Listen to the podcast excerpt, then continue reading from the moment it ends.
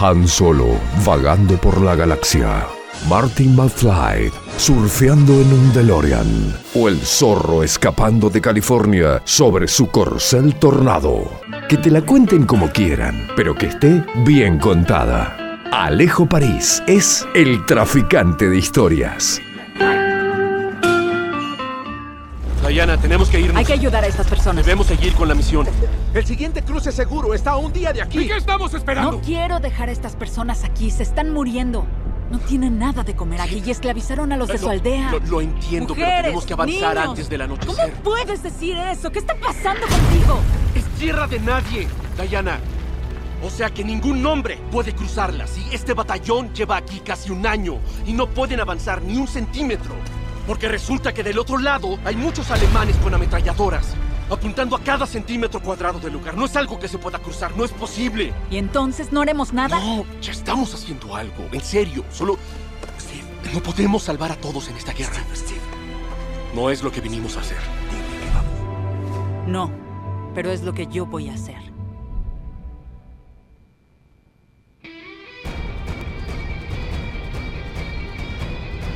Fua, ¡Qué impresionante la Mujer Maravilla! Una cosa de loco. ¿Cómo le va a París? Bienvenido una vez más a Cuánto es Mucho. Patricio, ¿cómo? ¿Qué dice, amigo? ¿Todo bien? Bien, eh, eh, como impactado. Usted sabe que me pasa que mm, al, al escuchar estos audios, eh, que eh, supongo que ahora usted lo va, lo va a detallar, lo va a precisar mejor, son extractos de, extractos de películas. eh, y cuando escucho el doblaje latino sin ver la imagen, me dan ganas de hacer doblajes latinos. Eh, es- eh, son muy llamativos los, los doblajes, como eh, cuando uno los escucha sin, sin ver la imagen de, la, de los protagonistas. Digo, por ejemplo, usted sabía que hay eh, personajes que tienen su doblador oficial y hay dobladores que doblan hasta a 5 o 6 famosos de, de Hollywood, una cosa insólita. Sí, sí, claro, claro, claro que estaba al tanto. Y es cierto que uno por ahí está escuchando a Natalie Portman o a Annie Hathaway y es la misma persona. en Es la misma, exacto, exacto. Bueno, amigo, eh, lo, saco de tema ya de movida, debe ser muy difícil arrancar así. Eh, No pasa nada, ¿De no qué es este nada. audio que estábamos escuchando? De- a- hablaban de nazis, de Alemania, eh, de rescatar gente. eh, la voz de una mujer era la que, la que primaba ahí eh, eh, en pos de salvar vidas y parecía que el hombre no estaba muy de acuerdo con, con salvar vidas, más, más bien quería salvar su pellejo, ¿no? Algo así, amigo, algo así. Lo que escuchábamos era un fragmento del largometraje Wonder Woman, estrenado en el año 2017, dirigido por Patty Jenkins y protagonizado por Gal Gadot, que era el doblaje de la actriz israelí que es justamente eh, quien protagoniza este film, como te decía. La voz que escuchábamos era no la de Gal Gadot, sino la de su actriz de doblaje latino. Y bueno, esto sirve para introducir al personaje de hoy que efectivamente es la Mujer Maravilla, Pato. Eh, ¿Por qué la maravilla de.? Porque así lo anunciábamos en redes sociales y, y por ahí yo me tiento, pero digo, no, le, le voy a dar el, el margen de, de error a, a- a París y me voy a sorprender junto a la audiencia. ¿Por qué la maravilla de Theimsira? ¿Theimsira? Sí, eh, sí, en español Temisira, podríamos decir. Temisira. Bueno, de ahí era oriunda la Mujer Maravilla, o es oriunda, ¿no? Porque hablamos de estos personajes que, al fin y al cabo, más allá de que lo vemos en el cine, en el mundo del cómic se siguen publicando, ¿no? Claro. Eh, cuando, cuando exploremos un poco la carrera, entre comillas, de este personaje, vamos a ir investigando. Pero bueno, el lugar es el lugar de donde es oriunda la Mujer Maravilla, efectivamente. Eh, te- ¿Es, es un, un lugar que existe o es eh, parte de la ficción también? Bueno, es un punto polémico, ¿no? Apá, me gusta. Sí, sí, sí, porque ya lo vamos a hablar un poquito más adelante cuando hablemos del mito de las Amazonas, Pato, que es donde hay diferentes posturas de historiadores, como por ejemplo Heródoto, que es uno de los más conocidos, pero también otros que han ido desarrollando investigaciones a lo largo del tiempo, y entonces hay como toda una polémica respecto de las Amazonas y respecto también de Temisira, si verdaderamente existieron las Amazonas, si verdaderamente existió Temisira o simplemente son parte de un relato ficcional, ¿no? Pero lo que sí podemos decir es que mm, el lugar de donde son, o habrían sido, mejor dicho, oriundas las Amazonas, es lo que se considera Asia Menor, la región de Turquía vendría a ser hoy en día, amigo. ¿Por qué hablamos de, hablamos, en realidad hablas vos de las Amazonas como algo que, debería conocer? No sé por qué me suena, o sea, al margen de él, no, la selva del Amazonas, pero eh, las mujeres amazonas me suena de alguna forma y no sé por qué. Bueno, em, tiene que ver con que toda nuestra civilización, me refiero a la occidental en general, con todo lo que eso implica, está marcada por el desarrollo de la civilización ateniense y griega de la antigua Grecia, ¿no? Entonces, como el mito de las Amazonas se desprende de la mitología griega, entonces ahí es donde cala hondo en nuestra civilización de que podemos haber escuchado en algún momento hablar de las Amazonas, como podemos conocer sin querer quién es Zeus o quién es Poseidón, estos personajes, ¿no? Ahora, ahora ya tiene otro color. Bueno, eh, ¿por, dónde, ¿por dónde empezamos? Porque fuimos punteando diferentes cosas, pero eh, conociéndote hay un comienzo. Seguro, seguro. Eh, hay una preparación acá, amigo. Vamos a empezar por el origen de la publicación. Vamos a dividir el segmento en dos partes. La primera parte tiene que ver con la publicación, con el origen de la publicación, con el creador de Wonder Woman, y después vamos a meternos directamente en el personaje en la segunda parte. Muy bien. Todo suyo. Bueno, em, tenemos que hablar de que em, eh, Wonder Woman es una superheroína ficticia que fue creada por eh, William Moulton Merton, o Marston, depende de la pronunciación, eh, para la editorial DC Comics, que es un personaje de DC Comics, efectivamente, ¿no? Entonces, lo que podemos justamente em, comentar es que este creador de La Mujer Maravilla no era un, creador tradicional para lo que es la industria del cómic. Eh, quiero decir, tiene toda una vida y una historia detrás que es lo que termina llevándolo a crear a este personaje ficticio que hasta el día de hoy eh, se sigue publicando, ¿no? Eh, William. Qué, cosa impresionante, digo, el, mundo del, perdón que te interrumpa, el mundo del cómic, ¿no? Yo cada, cada vez que, que, hablo con alguien sobre el cómic, que con la persona que hable del cómic tiene más información, sí o sí más información que yo, porque no tengo en, absoluto ni un poquito de información del mundo del cómic. Y cada vez que charlo con alguien que sabe algo, eh, me, voy sorprendido, porque hay un mundo real, realmente inmenso detrás de, de, cada revista, de cada historia. Sí, sí, sí, tal cual. Eh, de hecho, quizás cuando nosotros pensamos en los guionistas de los cómics, de algunos de los más importantes, no sabemos en realidad qué es lo que hay detrás de la vida de ese guionista. Ah, este es el caso de, Marston, ¿no? El creador de La Mujer Maravilla, que también hay que decirlo, cuando él firma eh, en las primeras publicaciones de La Mujer Maravilla, firma con el seudónimo de Charles. Eh, no firma con su nombre real, firma con su apellido real, pero en vez, de, en vez de con el nombre de William, firma con el nombre de Charles por algo en em, particular. Eh, para, para, tiempo. No sé si lo dijiste, pero por ahí me pierdo. ¿De qué año estamos hablando? Bueno, no lo había dicho, pero lo iba a decir ahora. Eh, estamos hablando de que la primera publicación se da en diciembre de 1941 en el número 8 de All Star Comics. Allí aparece la Mujer Maravilla por primera vez en las viñetas, ocupando, por supuesto, el rol protagónico. Eh, es la protagonista de su propia historia. Bien, el doctor eh, Marston, que podríamos denominarlo el padre de la criatura, ¿no? Hablando de la Mujer Maravilla, fue un psicólogo teórico y además de ser autor de historietas, hubo un invento que es muy conocido, que en realidad, eh, paradójicamente, este invento que es el detector de mentiras, Pato, eh, durante mucho tiempo se pensó que efectivamente el detector de mentiras era una mentira, ¿no? Que no existía, que no había forma de crear o inventar un detector de mentiras. Bueno, eh, Merston, este creador de la Mujer Maravilla, fue quien, entre otras cosas, desarrolló ese invento. O sea, el, tipo además de ser un, creador eh, desde lo literario, era un inventor. Seguro, seguro. Fue fue un investigador, ¿no? Porque él se estudió en la universidad, estudió psicología y después empezó a, profundizar algunos aspectos de la psicología que hasta ese momento no habían sido explorados, o por lo menos no en la dimensión que le da a él. Por eso también hablamos de que fue un teórico, porque él, además de investigar, teoriza.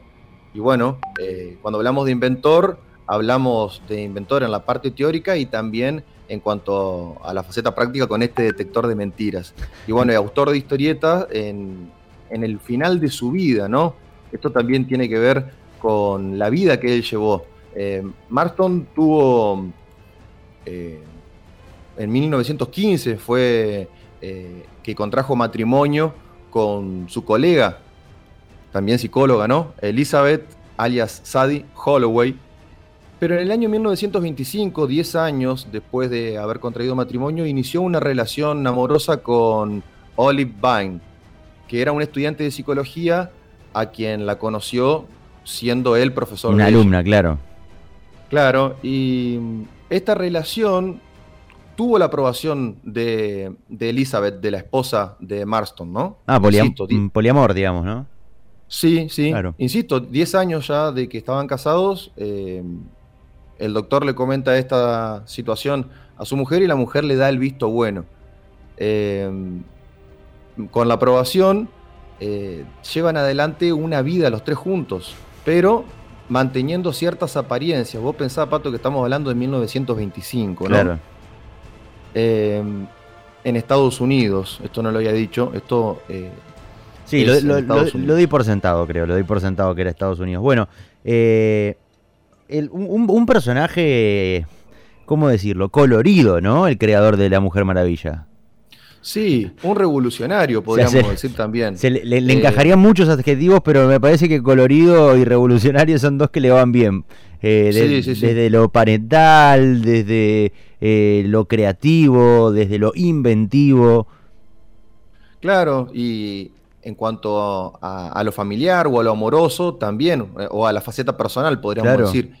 Y fíjate vos que después de que efectivamente se van a convivir los tres, digo, ¿no? En esta relación de tres,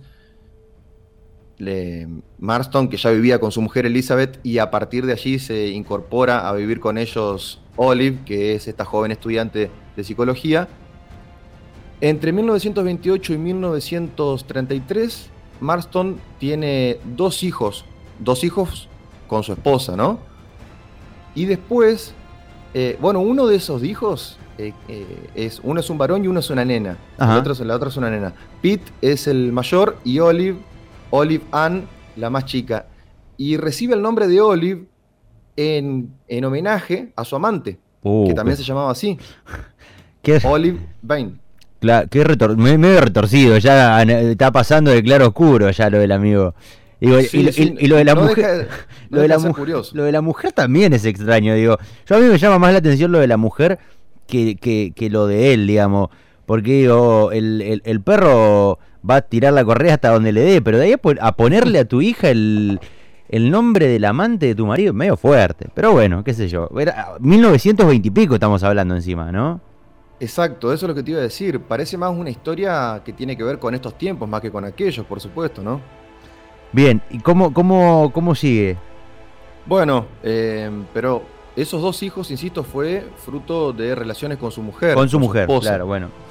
Mantiene eh, cierta prolijidad, ¿no? Y después tiene, después tiene tres hijos con su amante. Tres. Dos con su esposa y tres con su amante. Y para guardar las apariencias, el matrimonio decide adoptar legalmente a los hijos de su amante. Y además de eso, de cara al exterior, a, los vecinos del barrio, ¿no es cierto?, del, vecindario allí donde vivían, se presentan como una familia convencional y la amante es presentada como la niñera de la familia. Los uh. hijos, los hijos no supieron la verdad sino hasta 1963. Fíjate que te estaba hablando de entre 1928 y 1933 es que se arma la familia. Y no es sino hasta 1963 que Holloway le revela a, los niños que su padre adoptivo es en realidad su padre biológico. Qué quiló. Sí, un libro importante, y, más si lo pensamos en perspectiva de aquel momento, ¿no es cierto? Claro, repetimos, año 1920 y pico, 20, bueno, no, no entre, hay... el, entre el 25 y el 33, eh, entre el 28 y el 33 en realidad, y además eh, pensemos en esto, ¿no? Lo que era Estados Unidos en ese momento al borde de hacer crack la bolsa, ¿no? Claro, al- al- ahí en el, en el 30, digamos, en el 29. Ujú. Bueno, eh, como eh, este es, es como la mm, el, el- el preámbulo, más que el preámbulo, digo, el, el caldo de cultivo donde se creó la Mujer Maravilla, en la vida de este tipo con eh, una mujer oficial y un amante más joven, de dos hijos con la mujer, tres hijos con la amante, entiendo yo que para desempatar, eh, uno de los hijos que tuvo con la mujer, de las hijas que tuvo con la mujer le puso el nombre del amante, bueno, partimos de la base de un tipo eh, muy especial, para la época y para la actualidad también, digo, porque ha- hablamos eh, de, de- de algo extraño hasta para tiempos como los que corren hoy en día, tampoco sería algo súper normal o algo de todos los días ver una familia eh, ensamblada de esta forma. No, no, no, ni hablar. eh, coincido plenamente. Eh, bueno, Marston termina su vida el 2 de mayo de 1947, fallece a causa de cáncer de piel en New York y mm, en realidad es en Rye, en el estado de New York. Y tras su muerte, sus dos mujeres continuando viviendo juntas, Pato, continuaron viviendo juntas eh, a tal punto que mm, viven juntas hasta que fallece Elizabeth, la, esposa de Marston, eh, que trabajaba como profesora universitaria, y la convivencia duró, eh, perdón, la que fallece primero, que esto es lo, contradictorio, fallece primero la más joven, Olive Bain, pero de circunstancias naturales, en 1985, y vivieron juntas después de que Marston murió hasta que falleció una de ellas. Esto también es curioso, ¿no? Qué raro todo, ¿qué querés que te diga? Me parece muy extraña la historia, pero me gusta, a, a- a es- a esto venimos, a buscar historias extrañas. Bueno, este es el, la, la previa al nacimiento de la Mujer Maravilla, este es el tipo que la crea, eh, esta es su vida, esta es eh, el cómo llega a, publicarla, un inventor, un creador, un escritor, eh, no, no, no sé ya cómo más describirlo, un personaje muy particular, ¿no? Sí, sí, por eso vos hablabas de preámbulo, yo pienso que puede ser el prólogo perfecto para la historia de la Mujer Maravilla, ¿no? Eh, porque al fin y al cabo es el padre de la criatura, como te decía. Estudió en la Universidad de Harvard y recibió su licenciatura en 1915. Después desarrolló tres años más tarde una maestría en leyes y ya en 1921 completó sus estudios eh, doctorales, que es lo que lo termina de definir en el campo incipiente para ese momento de la psicología. Recordemos que eh, él ya para esa fecha ya estaba empezando a meterse en el lío familiar del que hablábamos recién, ¿no? Amigo, ¿te parece hacemos un poquito de música y nos vamos directo al personaje de la Mujer Maravilla? Me parece perfecto, dale. Muy bien, el señor Alejo París con nosotros haciendo el segmento de todos los jueves, Traficante de Historias, hoy hablando de la historia de la Mujer Maravilla.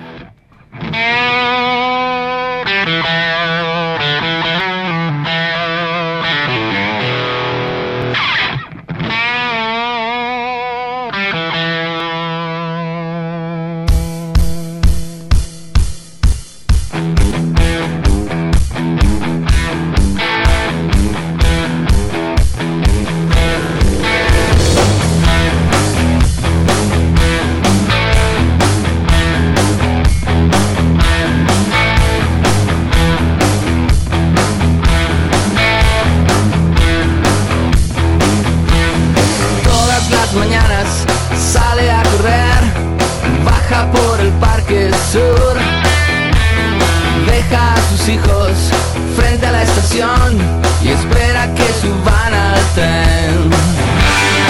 Historia mundana, la castiga el tiempo y el suburbio crece más. Ya no es muy seguro andar tentando al diablo.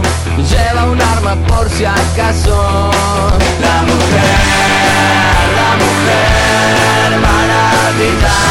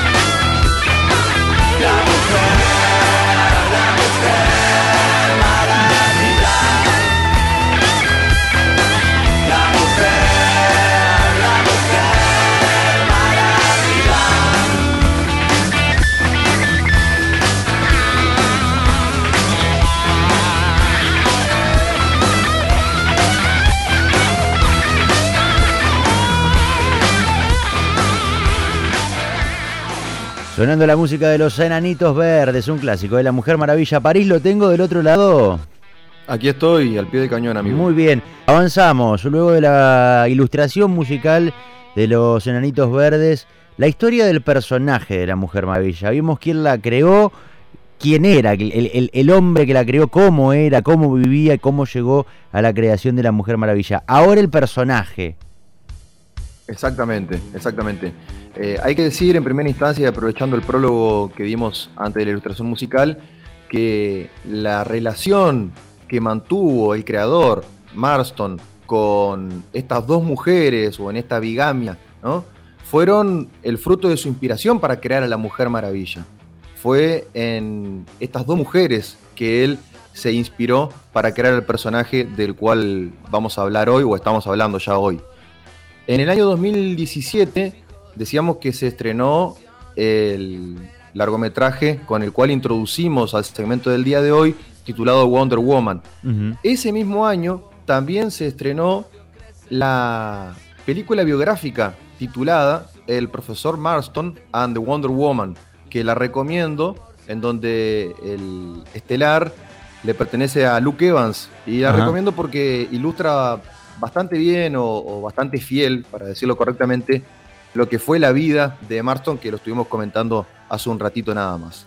En cuanto al personaje en cuestión, a la Mujer Maravilla, lo dijimos, ¿no? Eh, una superheroína ficticia inspirada en una princesa guerrera de las Amazonas. Ahora vamos a profundizar un poco ese punto. Em, que pertenece a la mitología griega, ¿no? Hay todo un universo en la Mujer Maravilla de la mitología griega. Vamos a explorar ese terreno también. Em, Diana Prince es el alter ego, esta identidad secreta que la mayoría de los superhéroes tienen, ¿no? Que se llaman de una manera es el superhéroe y de otra manera es su identidad como secreta. El, el, Bruce Wayne o el, Clark Kent, digamos, en Batman y, Superman. Claro, eh, exactamente. Bruce Wayne o Bruno Díaz para nosotros y, y Clark Kent. Em, bueno, en cuanto a los poderes o por qué es especial, tiene una amplia gama de habilidades. Em, justamente por eso la raíz de las Amazonas, ¿no? Porque las Amazonas eran mujeres guerreras. Entonces, a partir de esto, eh, tiene su efecto en el personaje. Y además, tiene diferentes armas. Que justamente, bueno, está todo relacionado, como te decía, con el mito de las Amazonas y el mito de em, o la mitología griega en carácter general. Una de las principales armas de la Mujer Maravilla, Pato, es el lazo de la verdad. Y acá hay una relación directa, por eso digo, cuando hablamos de, estas obras, ya sea del cómic o de la literatura, es importante conocer el contexto de producción de la obra. Y hablamos del lazo de la verdad como uno de los principales eh, estandartes de la Mujer Maravilla, como una de las principales armas. Metió el gancho de eh, su invento el tipo ahí, en, la Mujer Maravilla mete el gancho también de la el detector de mentiras. Exactamente. Eh, Marston fue acreditado como el creador del primer artefacto que servía para detectar mentiras, gracias a la adaptación de algunos instrumentos para, por ejemplo, medir la presión sanguínea en el cuerpo y otros cambios de índole corporal. Em, bueno, este, este, este, invento, no lo había dicho antes, lo comento ahora, fue llevado adelante en o terminó siendo la base del polígrafo que después desarrolló em, el inventor Larson, que es como quien termina de redondear un poco lo que había iniciado Marston. Bien. Pero claro, eh, allí aparece la metáfora del lazo de la verdad de la Mujer Maravilla, que es una soga que atándola a una persona em, le prohíbe mentir. Muy curioso, ¿no? También. Sí, muy curioso el, superpoder, digo, ¿no? Para eh, cuando, tenemos en cuenta superpoderes de otros superhéroes que tienen que ver con algo eh, que lastime a su enemigo, digo, ¿cuánto tendrá que ver también eh, el, momento en el que se crea la Mujer Maravilla? ¿Cuánto tenía que ver la verdad y la mentira? ¿Cuánto habrá de ideas relacionadas con el espionaje y demás, no? Sí, sí, completamente. Bueno, como ya para aquel momento eh, DC Comics ya tenía dos de sus tres grandes personajes, porque la Mujer Maravilla informalmente conforma la tríada de DC Comics junto con Superman y con Batman, ¿no? Superman eh, vio luz en las viñetas por primera vez en el año 1938 y Batman un año después, en 1939. Y Superman eh, es considerado que representa en primera instancia a, la verdad y la justicia y después también un poco a la esperanza, ¿no? Eh, entonces, si bien vemos que en la historia de la Mujer Maravilla, con por ejemplo el lazo de la verdad, está implícitamente su lucha por la verdad, también hay otros componentes que intervienen allí, la justicia, el amor, la paz y la igualdad sexual que se vio reflejado, por ejemplo, en algunos puntos más que en otros. Por ejemplo, la ola feminista de, la década del 70, en donde es tomada la Mujer Maravilla en el personaje que interpretaba a Linda Carter en la serie que se desarrolló durante esa década, durante la década del 70. Era, fue parte, digo, también de, un emblema. Eh, no es que es algo de, estos tiempos el tomar figuras reconocidas para, para levantar una bandera, ¿no? Bueno, eh, ¿vos te referís al feminismo? claro, claro, por supuesto, por supuesto. Sí, sí, sí, bueno, hay, hay toda una, vuelta de tuerca allí, ¿no? Eh, pero por lo, podríamos decir, para no profundizar demasiado en ese tema, pero tenemos que decir que eran olas feministas distintas, ¿no es cierto? Sí, La década del 70 privilegiaba. Yo no sé si tiene más que ver con que sea un personaje tan popular, algo habrá tenido que ver, pero em, también había cuestiones, no era el personaje en sí, sino el personaje de, esa versión, de la versión que hacía Linda Carter, ¿no? Con también em, toda una cuestión que tenía que ver con la belleza, que por ahí hoy no es, no es tan primordial, digamos, o digo más, está en discusión, ¿no es cierto?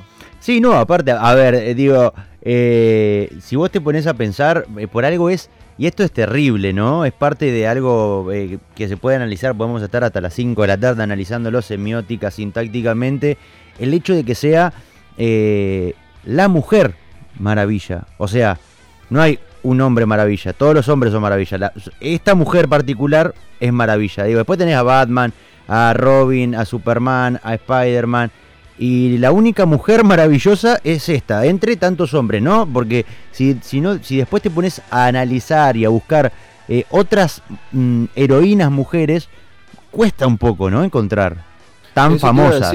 eso te iba a decir justamente, que la Mujer Maravilla es la primera de, en ese momento, y en ese momento fue la primera y la única, hoy aparecen algunas más, pero no con la popularidad y la trayectoria que tiene la Mujer Maravilla, fíjate que estamos hablando desde 1941 hasta esta parte, fue la única mujer que apareció sin una contraparte masculina, digamos, ¿no? La única heroína que apareció sin una contraparte masculina. No fue Supergirl, no fue... No era eh, Batichica, digamos, claro. Eh, y bueno, no, no, tenemos un hombre maravilla que sea la contraparte de la mujer maravilla.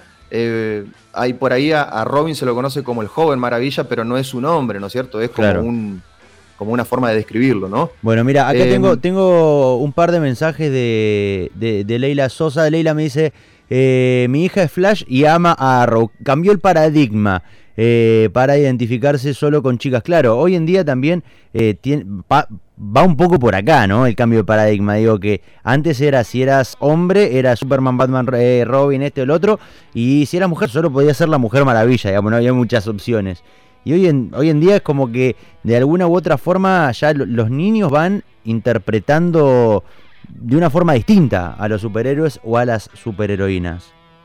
Sí, completamente, completamente. Además, eh, no sé qué edad tendrá el niño, pero eh, justamente se corresponde con el, momento que tienen estas series, ¿no? La de Arrow y la de Flash, por ejemplo, ¿no?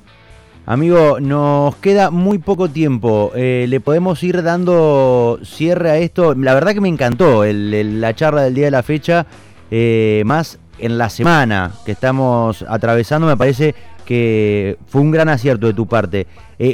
desmenuzame el último pedacito de lo que queda del personaje. Bien, eh, recién dije niño, niña me refería, fíjate niña, niña. estamos interpelados ¿no? por este paradigma. sí, cuatro años, cuatro años la niña.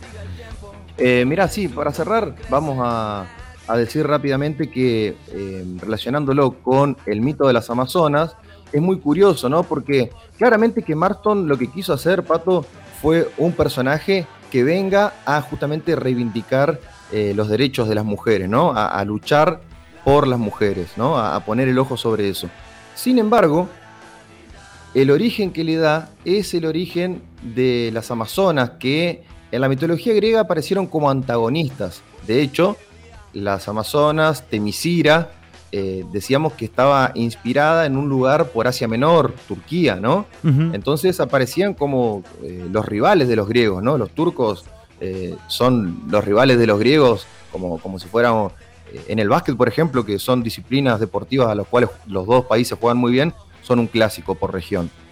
Y mm, la Mujer Maravilla entonces es inspirada por, por, las Amazonas, por el mito de las Amazonas, pero fíjate vos, las Amazonas eran las mujeres más fuertes sobre la tierra, las mujeres guerreras, expertas en el arte de la guerra y de la caza, más fuertes sobre la tierra. Sin embargo, Pato, sin embargo, esto es la huella del machismo en la antigua Grecia y por ende en su mitología.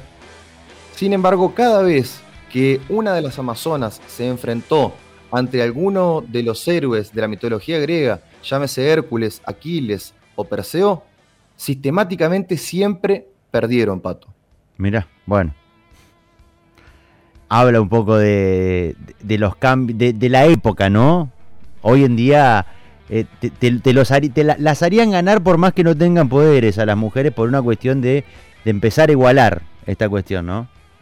Sí, a mí lo que me genera la, reflexión que me genera para finalizar es cómo se construye el poder, ¿no? Tengo que, en, esta circunstancia o en, esta, en este origen, ¿no? De la antigua Grecia hace un montón de años y demás, em, tenían que resignificar su poder en contraposición con las mujeres y dijeron, bueno, vamos a hacer las más fuertes de todas, pero ni aún así nos van a derrotar.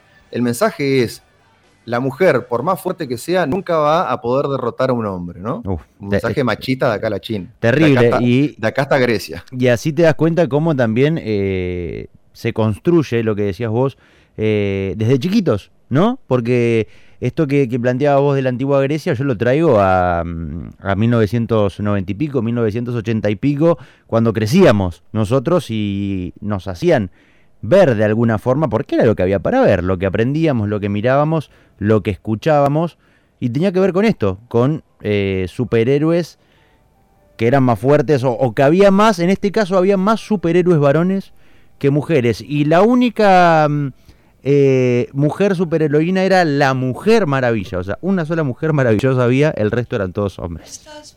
Sí, sí, exactamente, Pato. Eh, bueno, y fíjate vos cómo se corresponde, para finalizar, cómo se corresponde eh, la lucha de las mujeres y por ahí los derechos que han ido ganando con el tiempo con el cómic también de la Mujer Maravilla. Porque al principio, la Mujer Maravilla, en la época de oro que se le llama, que fue cuando inició, tenía un avión invisible que le permitía volar. Pero después ese avión dejó de publicarse porque fue la propia, el propio personaje la que pudo volar por sí misma, sin el avión. Brillante. Amigo, gracias por este rato. Seguramente eh, hoy a la tarde o mañana a la mañana ya tengamos cargado este nuevo episodio de podcast en Spotify. Te dejo un abrazo grande y nos veremos dentro de poco. Espero que entre pintas, ¿no? Ojalá, ojalá que sí. Te mando un abrazo grande y hasta la semana que viene.